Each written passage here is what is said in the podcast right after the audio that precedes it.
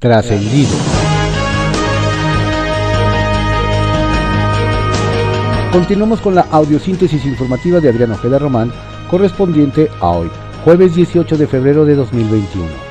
Vamos con algunos trascendidos que se publican en diarios de circulación nacional. Templo Mayor, por Fray Bartolomé, que se publica en el periódico Reforma. Muy a tono con el miércoles de ceniza, ayer mismo la CFE echó a andar las calderas para quemar más carbón y combustóleo para ver si el humo logra esconder un poco la crisis energética que vive México. Porque nadie lo ha dicho, con todas sus letras, pero lo que está ocurriendo en el país es una auténtica emergencia nacional. Y lo peor es que esta crisis se pudo haber evitado. Es cierto que el déficit de infraestructura para almacenar gas viene de varios sexenios atrás, pero decisiones del gobierno de la 4T como cancelar las subastas eléctricas y poner obstáculos a los proyectos privados de inversión solo han creado problemas donde no existían. Da la impresión de que, más allá de la tormenta de nieve que azota a Texas, el gobierno creó su propia tormenta perfecta para justificar el discurso oficial en contra de la apertura eléctrica. Ya ven, dirá el presidente, pero pues no, no se ve porque no hay luz. ¿Qué papelazo se aventó Arturo Herrera, el secretario de Hacienda, electrocutó su credibilidad. Ahora, al avalar la contrarreforma eléctrica, y es que según la dependencia, de ser aprobada, no tendrá impacto presupuestario. Seguramente en la Secretaría de Hacienda creen que la caída de las inversiones, que el pago de litigios, que las muy probables indemnizaciones, que la inversión en infraestructura y que la falta de competitividad del país son gratis. ¿Y el medio millón de pesos, apá? Pocos lo saben, pero en 2017 Alfonso Durazo recibió un préstamo de parte de Jaime Bonilla por 500 mil pesos. El dato consta en la declaración 3 de 3 que hizo el entonces candidato al Senado por Sonora. Ahora que anda en campaña por la gobernatura de su estado, más de uno se pregunta si Durazo ya le pagó su dinero al hoy gobernador de Baja California. La duda obedece a que en sus declaraciones patrimoniales declaró ingresos de 2.109.000 pesos en 2018, de 2 millones de pesos en 2019 y para 2020 triplicó la cifra al llegar a los 7 millones de pesos. Sin embargo, en ningún lado se menciona el crédito personal que le habría otorgado Bonilla. De hecho, el propio candidato se comprometió a dar a conocer el origen de su patrimonio al firmar el documento Manifiesto de Solvencia Moral e Integridad Pública. Pero hasta ahora no ha ocurrido.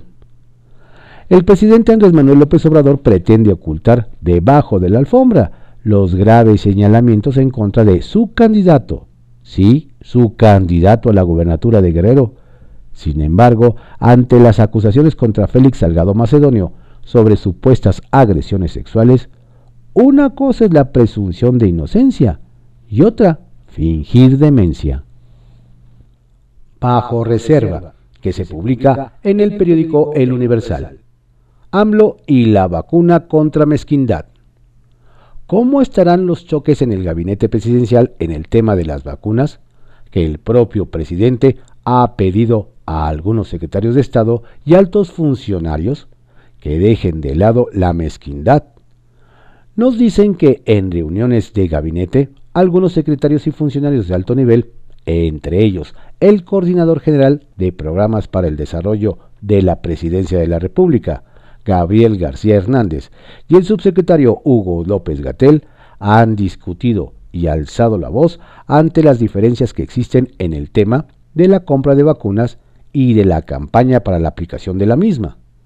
Este tipo de choques dentro del primer círculo de gobierno de la autollamada Cuarta Transformación ha llevado al mandatario a tener que llamarlos a que, con todo respeto, como él acostumbra decir, no sean mezquinos o mezquinas. Quizá nos hacen ver lo que hace falta es que en Palacio Nacional compren una vacuna contra la mezquindad.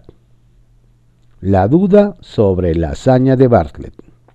Ayer por la mañana, el presidente Andrés Manuel López Obrador dijo que de ser ciertas las cifras que dieron a conocer el Centro Nacional de Control de Energía y la Comisión Federal de Electricidad, de que luego del apagón masivo que inició el lunes ya solo hay 89.183 usuarios sin servicio eléctrico, la CFE habría logrado una hazaña y dijo que hoy estarían los funcionarios y técnicos responsables de esas dependencias para hablar de los trabajos de restablecimiento del servicio.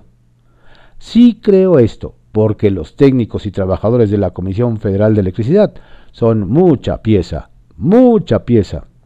De todas formas, voy a pedirle al director de la Comisión Federal de Electricidad y a los técnicos, al director del SENACE, a los encargados de las plantas de distribución, que vengan mañana en la mañana para que nos confirmen esto, ver si esto es cierto, porque esto, de ser cierto, es una hazaña, dijo el mandatario.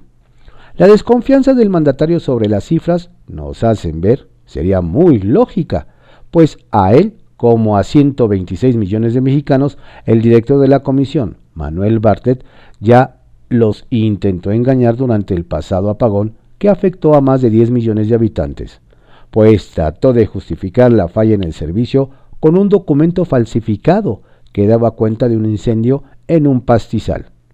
El viejo cuento de Manuel, perdón, Pedro y el Lobo. Que vengan las denuncias, dice jefe de los siervos de la nación. Muy envalentonado respondió el secretario del Bienestar Javier May, a quien se quejan ante el Instituto Nacional Electoral de que a los llamados siervos de la nación pidan una copia de la credencial a adultos mayores que van a vacunarse contra el COVID-19. Nos relatan que al salir de Palacio Nacional se le pidió un minuto para que fijara su posición, pero como es costumbre, el funcionario tabasqueño siguió su paso. Se le insistió en conocer su opinión acerca de las denuncias que algunos partidos buscan interponer ante el INE. Que las presenten. Médicos héroes no han recibido su dinero. Entre quienes hay cuestionamientos, pero sobre todo molestia, es entre algunos miembros del personal de salud que en septiembre pasado recibieron la condecoración Miguel Hidalgo. El reconocimiento nos recuerdan e incluía el pago de 50 mil pesos por la labor que han hecho en el frente de batalla contra el COVID-19. Sin embargo, hasta la fecha, el grueso de los galardonados se mantienen en el frente de batalla, pero no han recibido un solo peso. El reconocimiento se agradece, el título de héroe también, pero ahora que están por cumplir un año lidiando con el coronavirus, el dinero se agradecería mucho más. Kiosco, que se publica en el periódico El Universal le dan a don Samuel hasta con la cobija. A quien de plano ya no le va tan bien con sus estrategias en Nuevo León, nos platican, es a Samuel García Sepúlveda, precandidato de MC a la gobernatura. Pues ayer en redes sociales mostró un lote de cobijas que repartiría para el frío en el estado y pidió que le pasaran el dato de dónde podría conseguir más.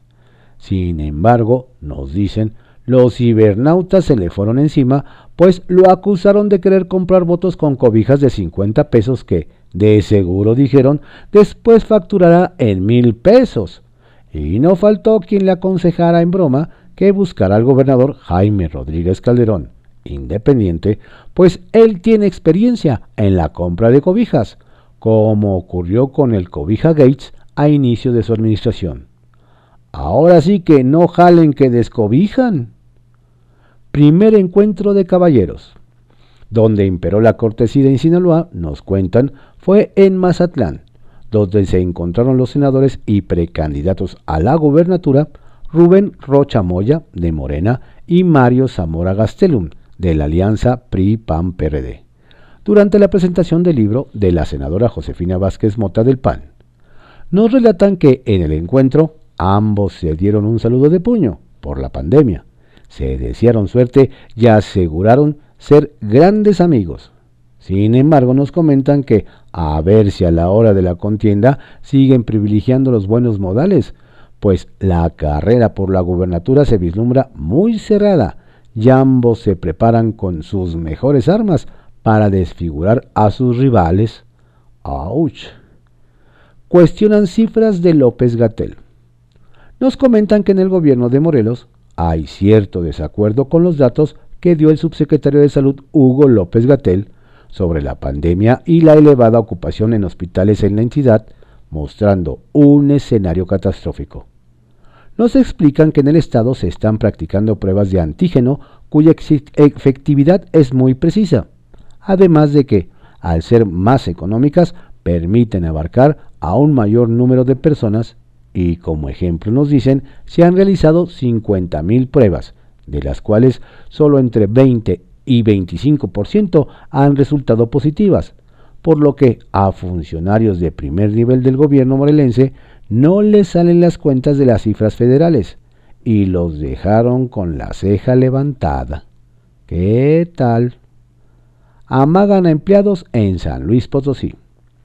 Desde San Luis Potosí nos aseguran que la persecución política parece ser una realidad, pues trabajadores de la capital potosina han denunciado que son acosados con amenazas de ser despedidos si no apoyan las aspiraciones del alcalde con licencia Javier Nava Palacios, quien hasta hace un mes buscaba la candidatura del PAN a la gobernatura, pero que, ante su fracaso, ahora quiere reelegirse pero cobijado por Morena.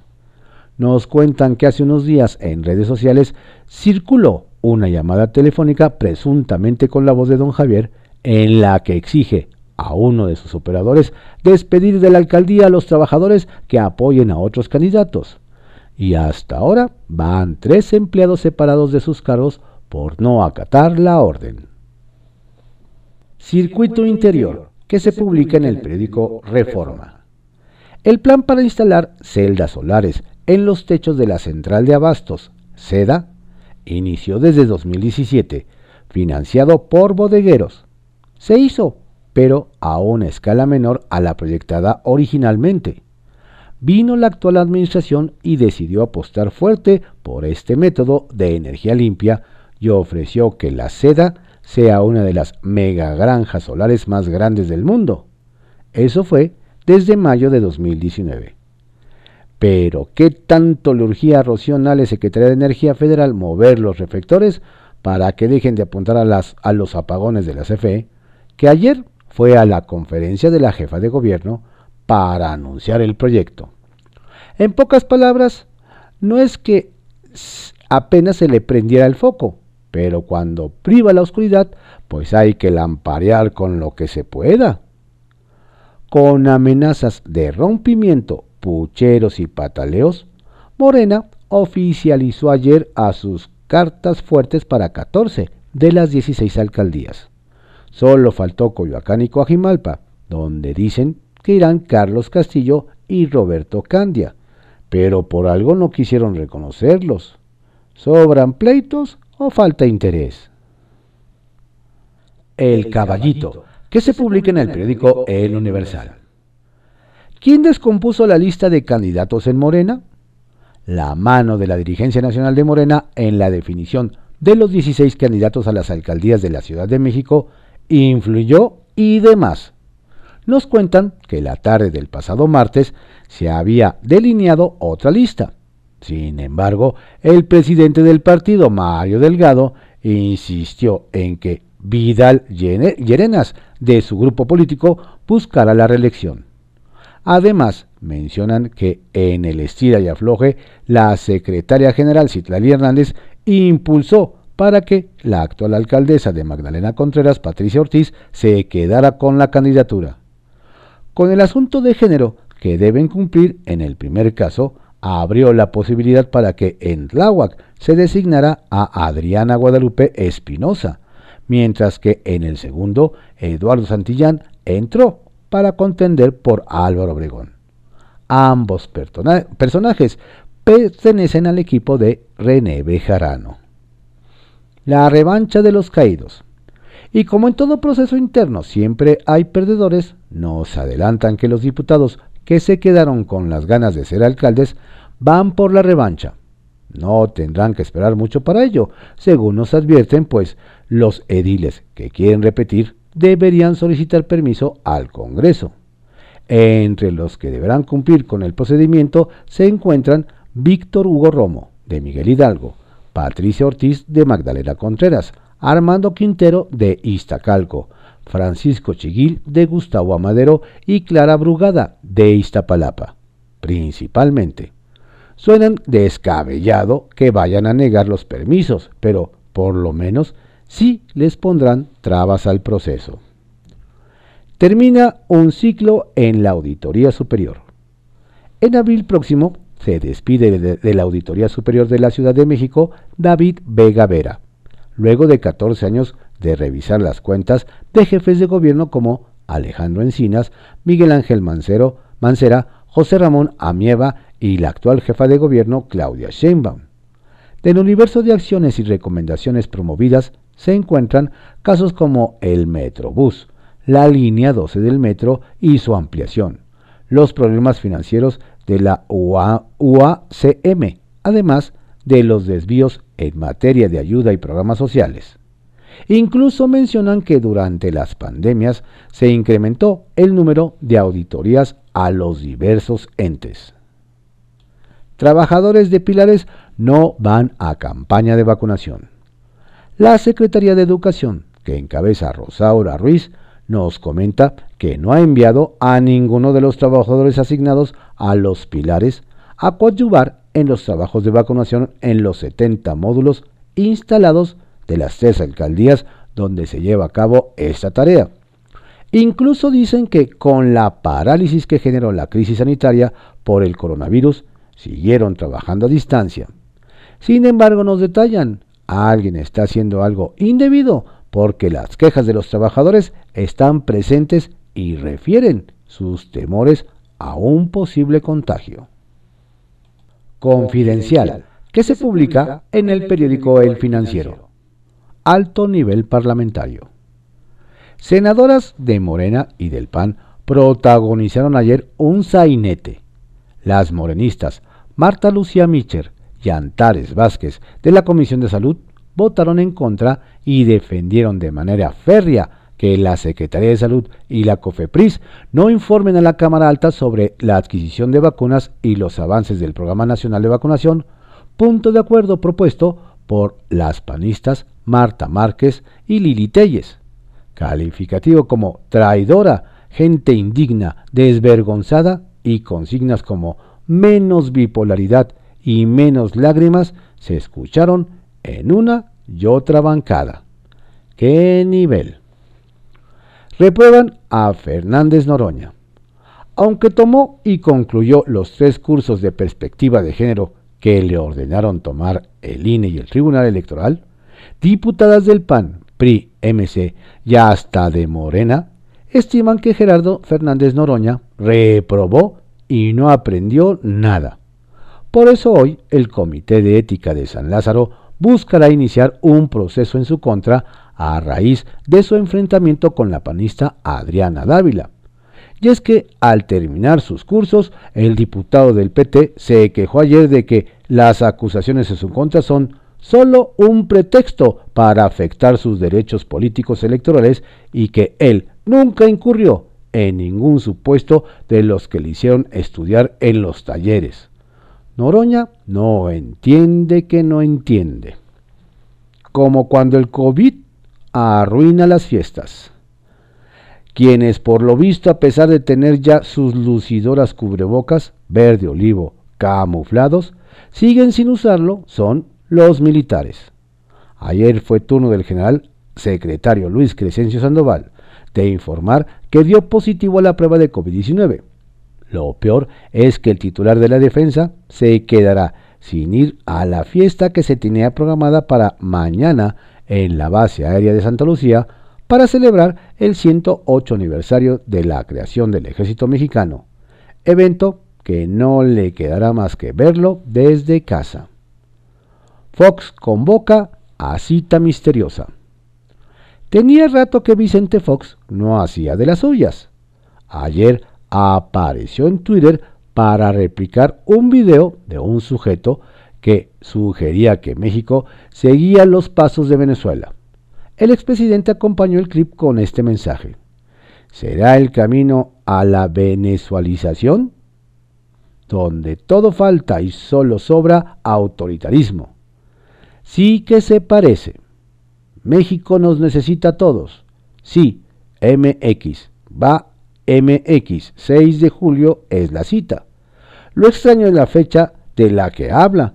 Por más que algunos tuiteros se preguntaron qué ocurrirá el 6 de julio, nadie supo que cita tan importante se refiere el guanajuatense un mes después de las elecciones.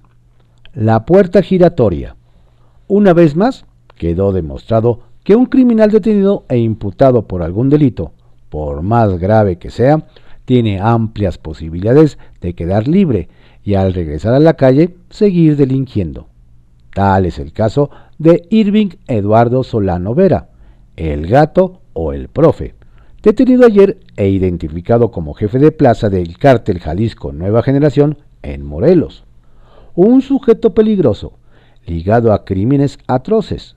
Resulta que este individuo ya había, había sido detenido en 2010 por la Policía Federal y desde entonces ya lo identificaban como un miembro destacado de Lampa, cercano a Edgar Valdés Villarreal, la Barbie. Médico desaparecido andaba de parranda. Tremenda la que armó Jesús Javier Ángeles Reyes, médico pediatra del Hospital Federico Gómez, quien el viernes fue reportado como desaparecido. Familiares, amigos y la propia autoridad echaron a andar todo el aparato de búsqueda que se ha forjado, lamentablemente, a base de miles de desaparecidos en el país. incluso hubo protestas frente a la Fiscalía Capitalina en el citado hospital y hasta compañeros suyos bloquearon avenidas exigiendo su aparición. Afortunadamente el médico apareció sano y salvo. Pero ahora al menos debe una disculpa pública, pues no fue víctima de ningún delito. Él solito se ausentó y llegó en completo estado de ebriedad hasta la casa de sus familiares en Hidalgo.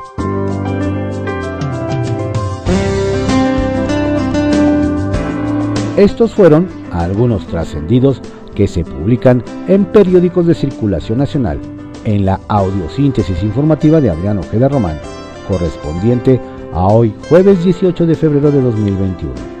Tenga usted un excelente día y por favor Cuídese mucho, no baje la guardia. Si no tiene a qué salir, quédese en casa.